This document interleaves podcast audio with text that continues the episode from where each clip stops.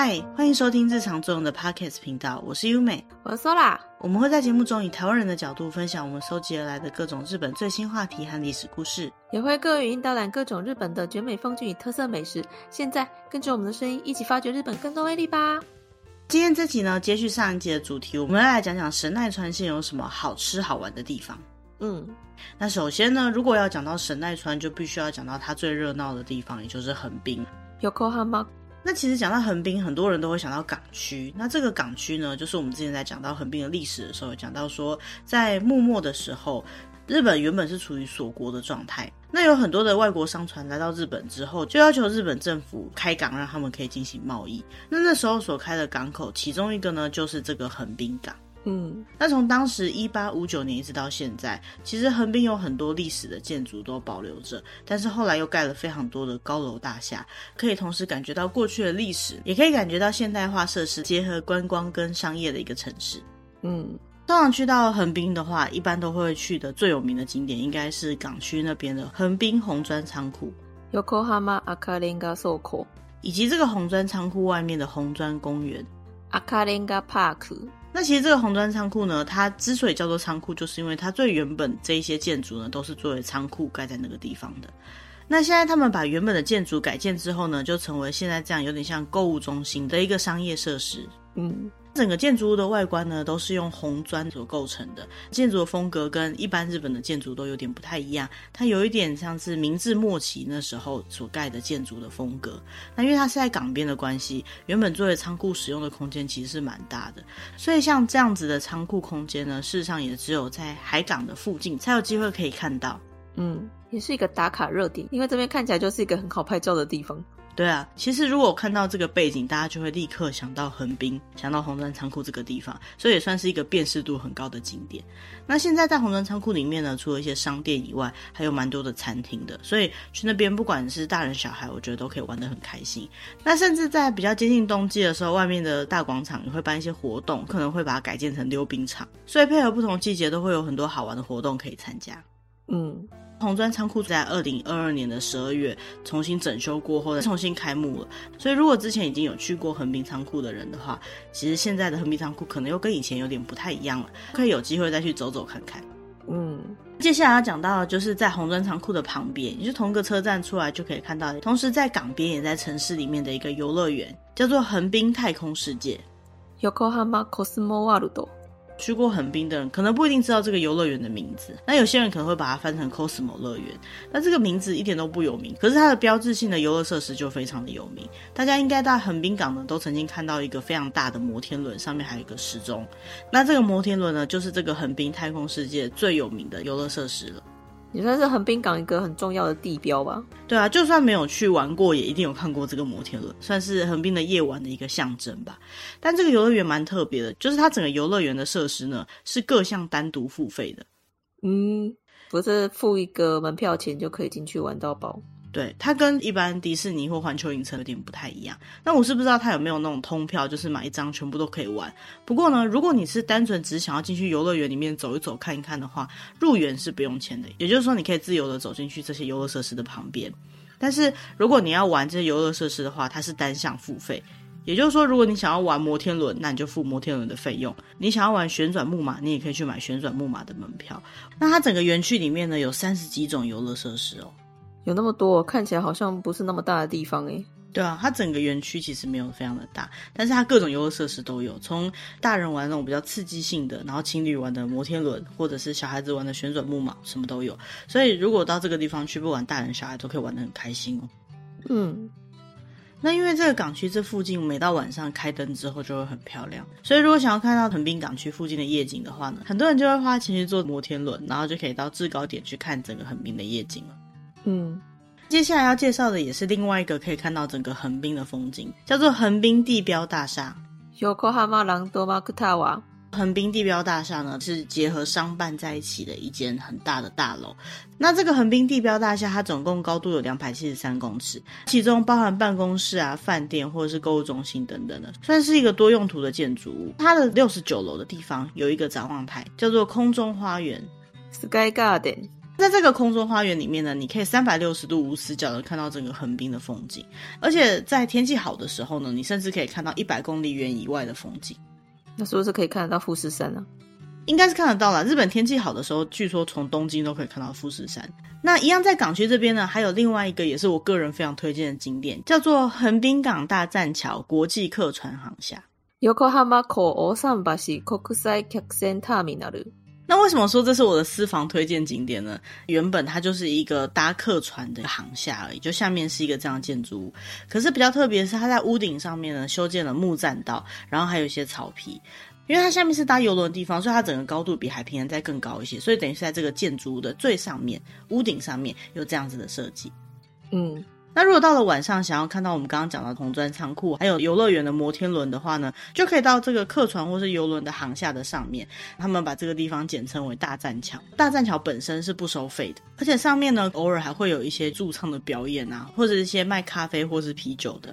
白天的话，因为没有遮阳的关系，所以在正夏天可能会有点热，可是晚上就没有太阳的问题了，就非常适合坐在这个大栈桥上面看风景。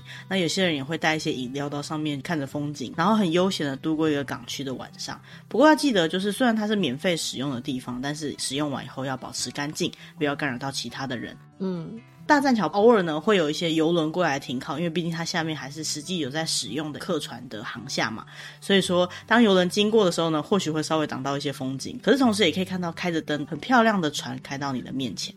嗯，从这个大栈桥上面啊，它也是三百六十度无死角的风景。除了刚刚讲到大栈桥之外，像是如果想要看一下横滨港那边的风景啊，还有就是横滨很有名的桥叫做横滨海湾大桥。这些景点都可以在这边看得到。那像晚上看到红砖仓库跟摩天轮在同一个场景里面，就很像是明信片里面的风景。黄昏的时候或者是晚上看的风景呢，就会完全不一样。所以呢，如果有机会到这个地方来游玩的话，也可以来到这个大栈桥去感受不同时间点横滨港区的魅力哦。嗯，那如果说来到海港边就想要看到一些海洋相关的话呢，也可以推荐到另外一个景点，叫做八景岛海洋公园。八景岛シーパラダイス。 那这个八景岛海洋乐园是在横滨这边非常有名的一个约会胜地。其实事实上，我们刚刚讲的任何一个地点，在横滨来讲都是约会胜地。这个海洋公园呢，它是由四个不同主题的水族馆构成的。在这个里面呢，当然也可以去体验到一些跟海洋相关的互动游乐设施啊，或者是有很大的鱼缸，可以看到非常多不同的鱼。那甚至里面还有餐厅跟饭店。嗯。因为它整个园区是人工创造出来一个突出在海中央的建筑物，所以说任何跟海洋相关的一些鱼缸啊什么的，它的魄力都跟在其他水族馆有点不太一样。除此之外，在一些水族馆比较常见的，可以看到什么海豚秀啊，或者是一些动物们的表演秀，都是可以看得见的。那也有一些日剧会使用这个地方来拍摄，因为它其实就是离关东地区非常近的一个海洋公园，对小朋友来讲也非常有寓教于乐的效果。嗯。那玩了这么多呢，可能就会觉得有点肚子饿了。横滨还有一个很有名的可以吃饭的地方，叫做横滨中华街。对我们华语系的人来讲，可能会觉得到中华街去逛不是很有趣。可是你可以在日本看到一个非常有中式风格的地方，就是这个横滨中华街。虽然说它是中华街，你可能可以在这边吃到很道地的中华料理，可是也有蛮多都是经由日本人改造之后的这种日式中华料理。所以就算是华人或是台湾人到这个地方去玩呢，我想应该也是蛮有乐趣的。对于日本来讲，横滨中华街算是横滨非常具代表性的一个地方，在这里你可以找到卖点心的地方，卖土特产的店。还有各种各样的中华料理店。那因为基本上在日本的商业街或是观光街道，他们是不会边走边吃的。可是中华街呢，就融合一些中华华人的习惯，所以就有一些小零食可以买来边走边吃。比如说在这边很有名的就是猪肉包子，不大芒？或是糖炒栗子，阿玛库里。等等都可以在这个地方吃得到。大家可能会觉得说，嗯，这些东西在我家巷子口的夜市里面就有了。可是因为在日本吃到的口味可能还有点不一样。我有听过有朋友说，他觉得日本的肉包子跟台湾吃到的肉包是完全不一样的味道，可是蛮有日本的特色的，也算是蛮好吃的，可以去体验看看的。嗯，横滨中华街这个地方呢，又离港区也不远啦，所以说对于观光客来讲，也都是很好抵达的地方。嗯。最后一个我们想介绍在横滨这个地区的景点呢，就是横滨拉面博物馆。Cup Noodle Museum Yokohama。那大家应该知道，泡面这个最原始的雏形，其实是在日本被发明出来的。它是日清食品的创业者他所发明出来的一种特殊的新吃法的食物嘛。日本最一开始发明出来的这种泡面呢，他们叫做素食面。instant 拉面。那这中间最有名的口味就是鸡汁拉面，chicken 拉面。在这个横滨拉面博物馆呢，你就可以看得到泡面的制作方式，有点像是公共工厂的概念。不过它最主要是在展示说泡面是怎么样演进出来的。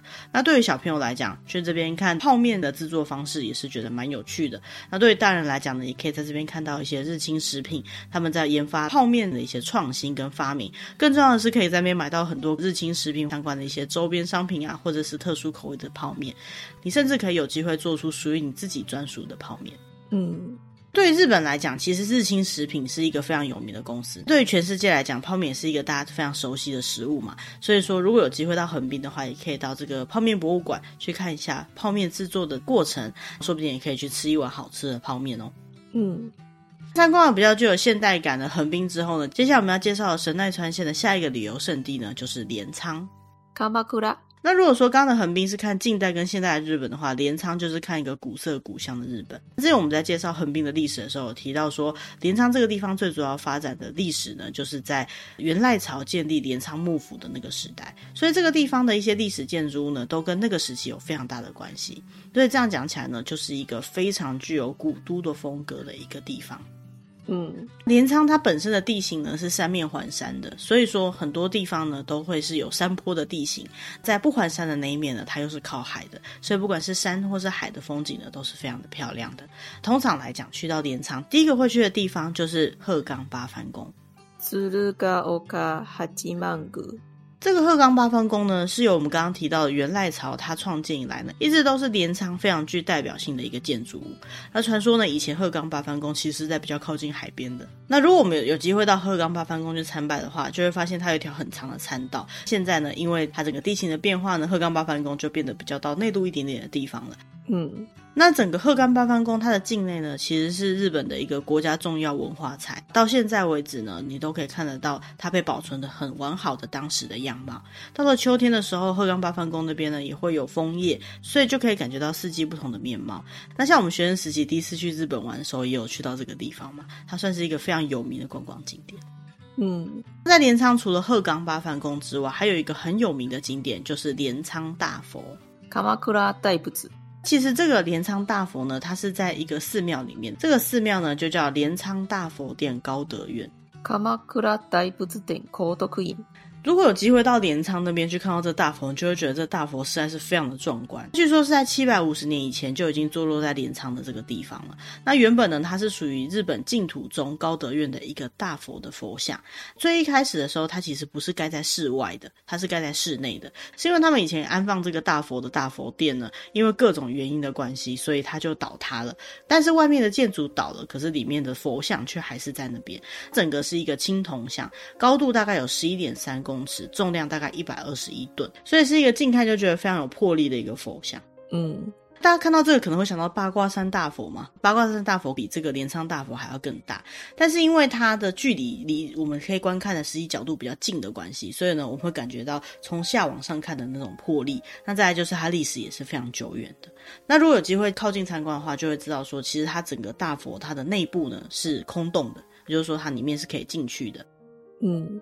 接下来讲到镰仓呢，大部分人都会记得的就是镰仓有一条很有名的铁道，叫做江之电，也就是江之岛电车。这个江之电上面有一站，也是台湾人去一定会拍摄的场景，就是樱木花道平交道。那这个樱木花道平交道呢，是江之电的镰仓高校前站。镰仓高校前駅。那因为整个江之电的这条铁路呢，很长一段都是沿着海边盖的，所以说这个镰仓高校前的这个车站，它其实离海很近。下了电车的话，你就看到车站的前面就是一条不是很宽的道路，再下去就是海了。所以说，虽然说大家去那边应该都会去拍那个平交道，最主要就是出现在《灌篮高手》里面有一个很有名的场景。但是就算你没有看过《灌篮高手》，光是坐在这个月台上面看海，就是一个很漂亮的景点。嗯。但是如果有机会到这边去拍这个《灌篮高手》的平交道的时候，一定要注意，这是一个一般正常在使用的平交道，道路也是一般正常在使用的道路。虽然可以理解说有些《灌篮高手》的粉丝到现场可能会觉得很兴奋，或者是来这个观光景点玩觉得很开心，但是拍照的时候呢，还是一定要注意安全，然后不要影响到那边的交通，也不要影响到那边的居民的进出哦。嗯，这条江之电的铁路呢，它为什么会叫江之电？就是因为它是在江之岛这个地方的附近。江之岛这个地方呢，其实也是一个很有名的观光景点。江之岛这个岛其实本身它就在湘南海岸边的一个小岛。这个岛上最有名的两个景点呢，就是江之岛海上烛台。诶，诺西玛西看多鲁，也就是从远方看起来很像是一个蜡烛的灯塔。从这个灯塔呢，据说可以看到富士山，看到伊豆半岛、房总半岛，整个很广阔的风景。冬天的时候也会点灯，所以冬天的圣诞灯饰呢，在这个地方也是蛮有名的。那在江之岛上，另外一个很有名的就是江岛神社。诶，诺西玛神社。江岛神社这边最有名的是祈求结缘跟感情有关的祈祷。那在江岛神社附近呢，其实有很多很有名的店，像是如果想吃到镰仓这边很有名的小鱼冻啊，或者是来感受一下湘南海岸的魅力的话，都很推荐来到这个地方。嗯，接下来介绍的是镰仓另外一个很有名的神社，叫做浅喜弁财天与贺福神社。浅喜弁财天与贺福神社。那在日本呢，有很多的神社景点都被相传是非常有灵力的，好有能量在这边的，他们叫做 Power Spot，就是有能量的景点。在镰仓这边很有名的一个能量景点呢，就是这个浅喜变财天。其实它是一个在洞窟里面的神社，在这个洞窟里面会涌出泉水，这个泉水呢是有灵力的。据说呢，你用这个涌出来的泉水，也就是他们认为的灵水，去洗你的钱，你就可以有机会让你的钱数以百倍的回到你身边。就是求财的地方了，对，它就是一个祈求商业繁盛的一个神社。这边也会卖这个神社的护身符，如果把这个护身符放到你的钱包里面的话，就更有机会财源广进，或者不会为了金钱方面的烦恼困扰。不就是求钱木吗？大概就是这个概念。那他们这边的钱木呢，他们把它叫做御宝钱，狗猴神，或叫做宝藏小判，おたから小判。 不管是哪一个呢，他都把它做成日本硬币的长椭圆形的那种形状，然后放到钱包里面就可以有求财的效果。所以大家有机会去的话，去求一下，感受一下不同的能量景点。嗯，讲到镰仓的话，还有一个非常有名的景点是时间限定的，就是要看它的绣球花，阿基赛，又叫做紫阳花。那要看这个紫阳花最有名的景点就在长谷寺，哈塞德拉。其实长谷寺附近的几个寺院跟它周遭，包含江之电沿线，都可以看到很多有绣球花的景点。那绣球花在日本通常是在五六月，就是日本的梅雨季节的时候开的。虽然长谷寺这个地方本身四季就有各种不同的花草树木，都非常的漂亮，包括我们现在讲到这个紫阳花，或者在秋天的时候也会有枫叶。但是因为紫阳花的季节没有到非常的长，再加上这个附近呢种了非常多不同种类的紫阳花，所以说大家到这个季节呢都会聚集到长谷寺这个地方来看绣球花。长谷寺这边呢有一条路就叫做紫阳花小径。アジサイの小道。 在这这条散步的小径附近，有四十种以上，有两千五百棵以上的紫阳花。而且除此之外呢，在长谷寺以外，也有非常多非常多不同种类的紫阳花可以看。任何一间小小的寺庙进去走一圈呢，都可以看得到非常多漂亮的紫阳花。所以说，大家如果有兴趣的话，也可以在梅雨的季节去那边参观。嗯，不过就是要注意，在这个花季的时候，人会非常的多啦，所以去的话，可能也要稍微有一点心理准备，因为你可能会看到人比花多的状态。嗯。接下来要介绍的就是神奈川县比较偏向自然山区风景的一个景观，就是箱根地区。箱根，箱根这个地方有温泉、有历史、有美术馆，还有自然跟各种室外活动，所以真的也是一个不管大人小孩去都觉得很好玩的地方。更重要的是，它虽然有温泉跟各种各样的风景呢，可是它离东京并没有很远，所以很多人去东京玩呢，都会顺便拨个时间，不管是一个晚上还是两个晚上，排到香根地区去玩。这也算是关东地区非常著名的旅游景点。嗯，第一个要介绍香根这边的景点呢，就是芦之湖。阿西诺口。芦之湖这个地方就是一个在山里面的湖泊，那它虽然没有到非常的大，可是呢，它在四季都会有不同的风景。比如说在春天的话呢，它会开始绿意盎然；夏天的时候，在这边也有可能会举办花火大会；秋天当然就是有枫叶喽。在冬天的话呢，就可以眺望远处下雪的富士山的风景，也可以充分感觉到箱根芦之湖这个地方的魅力哦。嗯。三坊泸之湖呢，大部分人都会去坐船去游这个湖。不过蛮特别的是，他们会把某些船呢设计成像是海盗船这样子的感觉，那你就可以实际坐这个海盗船去游湖。嗯，这个芦之湖呢，本身就连接了好几个在箱根这个地方的景点，所以说如果坐不管是海盗船还是坐一般游览船的那种形式啦，都可以停靠湖上面各个不同的港口，就可以比较方便的旅游。那每年夏天的时候都会有夏天的花火大会，通常到那个时候呢，芦之湖的湖边就会挤满了人群去欣赏这个芦之湖的花火大会。嗯。在芦之湖上面呢，通常大家都会看一个非常有名的景点，就是在湖里面的鸟居。这个鸟居呢，其实是香根神社的鸟居。箱根神社。那这个鸟居其实是有名字的，它叫做平和的鸟居。这个鸟居最有趣的地方就是它在湖里面啊，所以说如果我们搭船的时候，你就会看到它在湖里面这样的风景。那跟这个场景很像的另外一个就是在广岛，不过广岛那个鸟居比这个大很多。那事实上来讲呢，这个箱根神社是关东地区非常的有名的景点，大部分来这边大家是来祈求交通安全啊、心愿成就、开运恶除等等的。尤其在开运的部分，很多人都会来祈祷。嗯。那如果你沿着箱根神社里面的路呢，往森林的方向一直走进去，大概走三十分钟左右，就可以走到九头龙神社。九头龙神社最主要也是在祈祷结缘的，也就是说跟感情相关的。那如果有机会到箱根这个地方玩，然后又有机会可以慢慢的散步的话呢，就很推荐可以往里面走，去看一下有别于芦之湖的风景。嗯，那另外一个大家到箱根都一定会坐的交通工具呢，就是箱根缆车。箱根ロープウェイ。 那为什么箱根需要坐缆车呢？是因为箱根整个地形大部分是山区，所以他们在早期呢就建立了登山缆车这样的交通方式，所以呢它又叫做箱根登山缆车。这个登山缆车它的其中一边呢叫做早云山站，然后中间还会经过大永谷站、老子站，最后终点呢是到桃园台站，可以帮助游客快速的到几个观光景点。这个登山缆车在这边叫做ロープウェイ。那事实上它还有另外一个路线叫做箱根登山地面缆车。 箱根登山ケーブルカー，这两条路线其实是可以相接的，就是箱根登山地面缆车，它的终点是早云山站，从这边再接到我们今天讲到的箱根登山缆车。全线的登山缆车有四千公尺，总共需要花二十四分钟才可以把整条缆车的路线走完。从这个缆车的玻璃窗呢，就可以远远的遥望到非常漂亮的富士山景，还有芦之湖的景象，甚至在空气非常好的情况下呢，还可以一路看到东京晴空塔。嗯。 大家如果坐过缆车，就知道说缆车的感觉真的很像在空中漫步，因为它速度不会到非常的快，但是又非常平稳。所以说，通常来讲到箱根呢，都会选择去坐这个缆车，感受一下整个箱根山上的风景。嗯。其实，在箱根，很多观光客都会选择去搭乘各种不同箱根这边特殊的一些交通工具，像是刚好提到的箱根登山缆车、箱根登山地面缆车，以及我们刚刚讲到芦之湖那边的海盗船，还有各种不同的巴士。那因为箱根需要用很多交通工具去把这些景点连接起来，每一个单独的交通工具呢，都可以个别买票。可是，如果想要在箱根好好的玩，又不想要这么麻烦的个别买票的话呢，其实箱根这边有卖这些交通工具都可以自由搭乘的一个通票。嗯。那像这样的通票呢，除了在箱根地区本身可以用以外，假设你是住宿是住在东京的新宿那边，或是一样在神奈川县，我们之前那一集有提到的小田园这个都市，从这个地方坐车到箱根，我们刚提到这些所有的交通工具都可以自由的乘坐。两天的套票呢，可能大概是五六千块左右。那三天的套票呢，可能就比两天的再多个几百块。所以如果有机会在箱根这边玩个两天或三天的旅行的话，非常建议可以去买箱根的交通通票。这样子的话，在移动方面就就就会更加的方便。嗯，那另外在香根这边还有一个很有名的，就是我们刚刚提到的大永谷。哦，阿库达尼。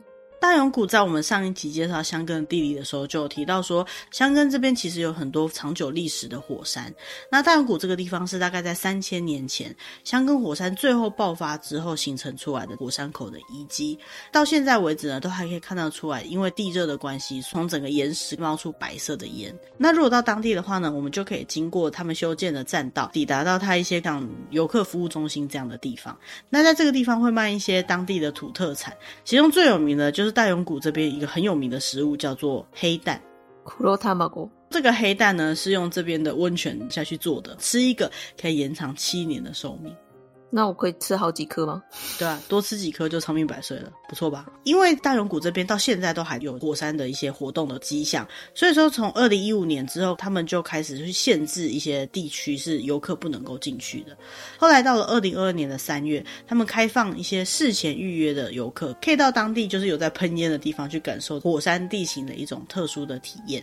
这整个体验大概需要四十分钟左右，每天呢会有四次，每次只有三十个人。所以说，如果对这样子的旅游体验是有兴趣的，比如说你都到现场了，你想去感觉到火山在爆发、在喷发那种热气，一定要记得事先去预约。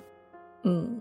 最后要介绍香根这边有名的地点呢，就是我们之前在前一集里面有提到的，在神奈川这边发展的历史当中，曾经有非常重要的地位的小田原城。小田原城，小田原城其实原本就是战国大名北条氏，它作为据点的一个城，在二零一六年的时候修缮改建，终于完成了。所以呢，现在我们看到的小田园城算是已经重新修缮之后比较崭新的一个样貌。嗯。以前的城，它本来就是城主需要去观察他们整个周遭领地状况的地点嘛。所以说，通常来讲，城的最高点，也就是天守阁，他们最高的那个房间呢，就可以看到很遥远的风景。那像在小田园城的话呢，它从天守阁就可以看到小田园的整个街道，还有包含相模湾、居之月，还有双子山等等。因为它是制高点的关系，三百六十度都可以看到非常漂亮的风景。嗯。那另外就是在小田园城这边种了非常多的樱花，所以说如果在樱花的季节的话，这边也是一个很有名的赏樱圣地。嗯，接下来介绍的是城之岛跟山崎地区。那橙之岛呢，其实就在三浦半岛它的尖端的一个地方，坐巴士或者是坐渡轮从三崎港那边过去都可以抵达。这个地方呢，通常我们就是看一些海岸边的特殊的景致，比如说那边有橙之岛公园，上面有橙之岛灯塔，还有一个很有名的景点叫做马之被动门，应该是因为看起来像一个马的形状吧？对，应该是这样子啊。那在天气很好的时候拍起来其实是蛮漂亮的。可以租脚踏车，然后在这个海边骑脚踏车也是非常的棒的。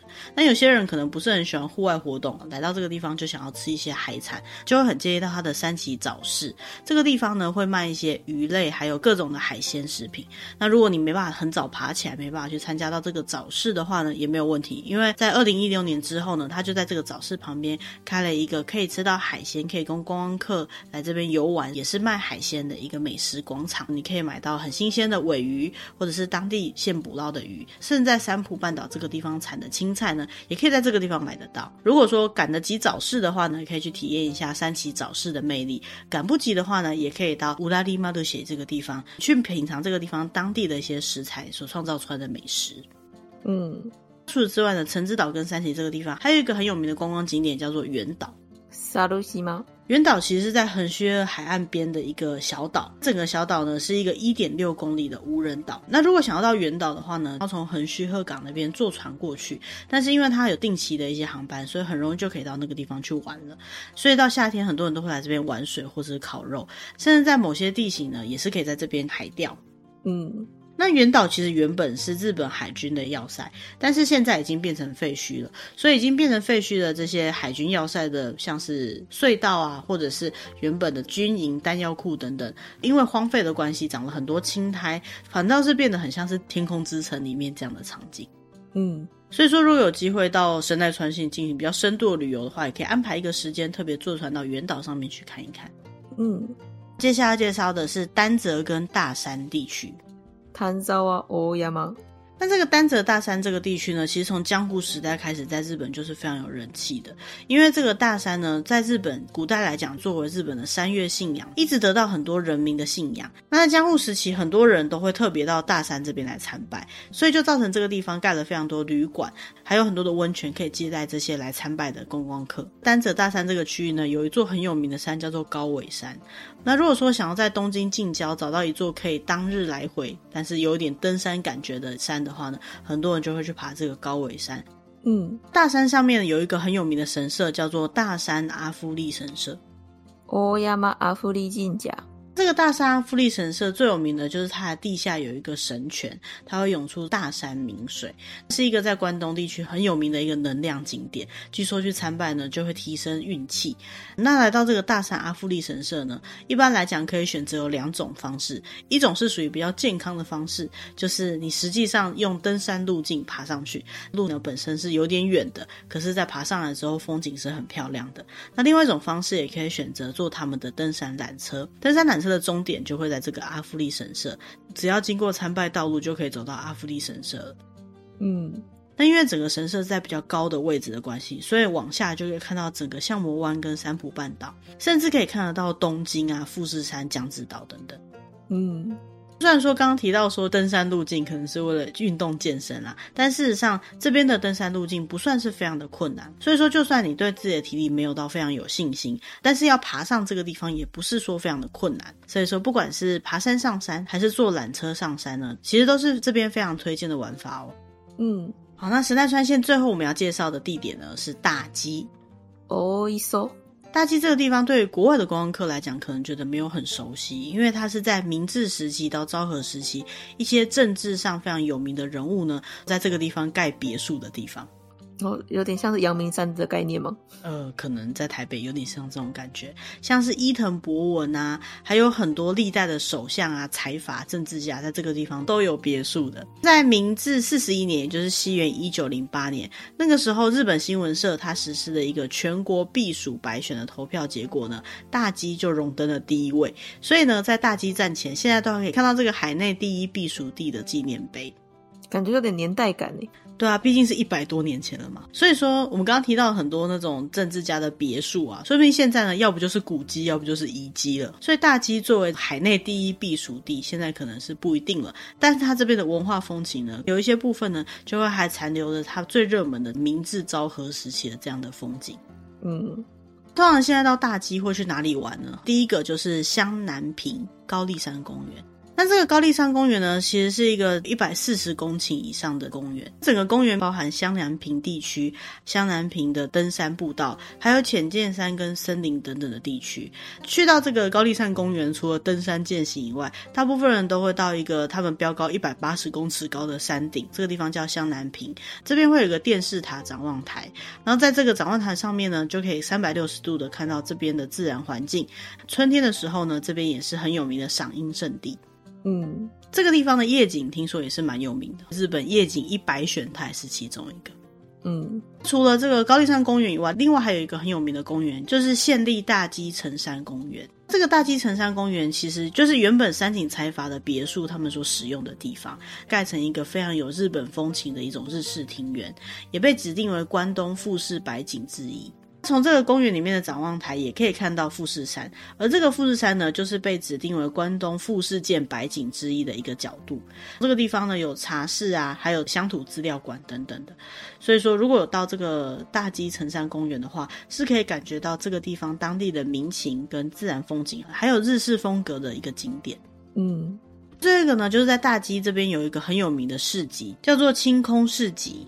青空マルシェ。 这个星空市集呢，大概是从二零零九年开始的。作为神奈川县最大的一个清空市集，每年大概都会有五千人以上到访，就可以看到很多在这个地区的食物啊，还是蔬菜，还是这个地方很有名的一些店铺，他都会来这边摆摊。所以说，如果有兴趣的话呢，也可以到这边感受一下当地生活的风景。除了露天市集以外呢，它在早上也会有早市。早市的话，就可以买到一些比较新鲜的当季的鱼类啊，或蔬菜等等。整个市集呢，通常是在每个月的第三个星期天，嗯，看起来还蛮好逛的。对啊，因为可以在这边一次吃到在这个地区附近的一些很有名的摊位，嗯，好像还可以买得到很多欧米亚给，但是它的生活感就会比较多一点啦。对于观光客来讲，可能有些东西它就是不是专门卖给观光客的感觉，这也是在旅游当中可以感觉到不同风景的一个机会。嗯，好，那介绍到这边呢，我们大概就把神奈川县所有的有名的观光景点大略介绍了一次。